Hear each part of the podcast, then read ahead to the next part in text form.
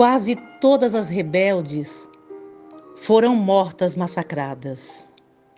Sacralizaram as santas, as sacerdotisas de outros credos, submetidas, cremadas em piras acesas, martirizadas nas masmorras, raptadas, amarradas e amordaçadas, imoladas de muitas maneiras, seviciadas e desmembradas, soterradas na pirâmide da história.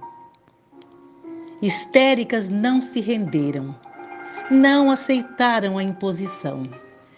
Espernearam, debateram-se, ganiram, gemeram, impossibilitaram a pacificação.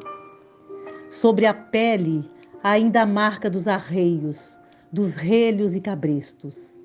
Esganiçada, permanece a voz. Depois de tantos gritos estrangulados. Mas a pantera assenta-se sobre os meus ombros, prestes a dar o bote e lhe dilacerar a jugular. Rebeldes, de Divanise Carbonieri, do livro Grande Depósito de Bugigangas.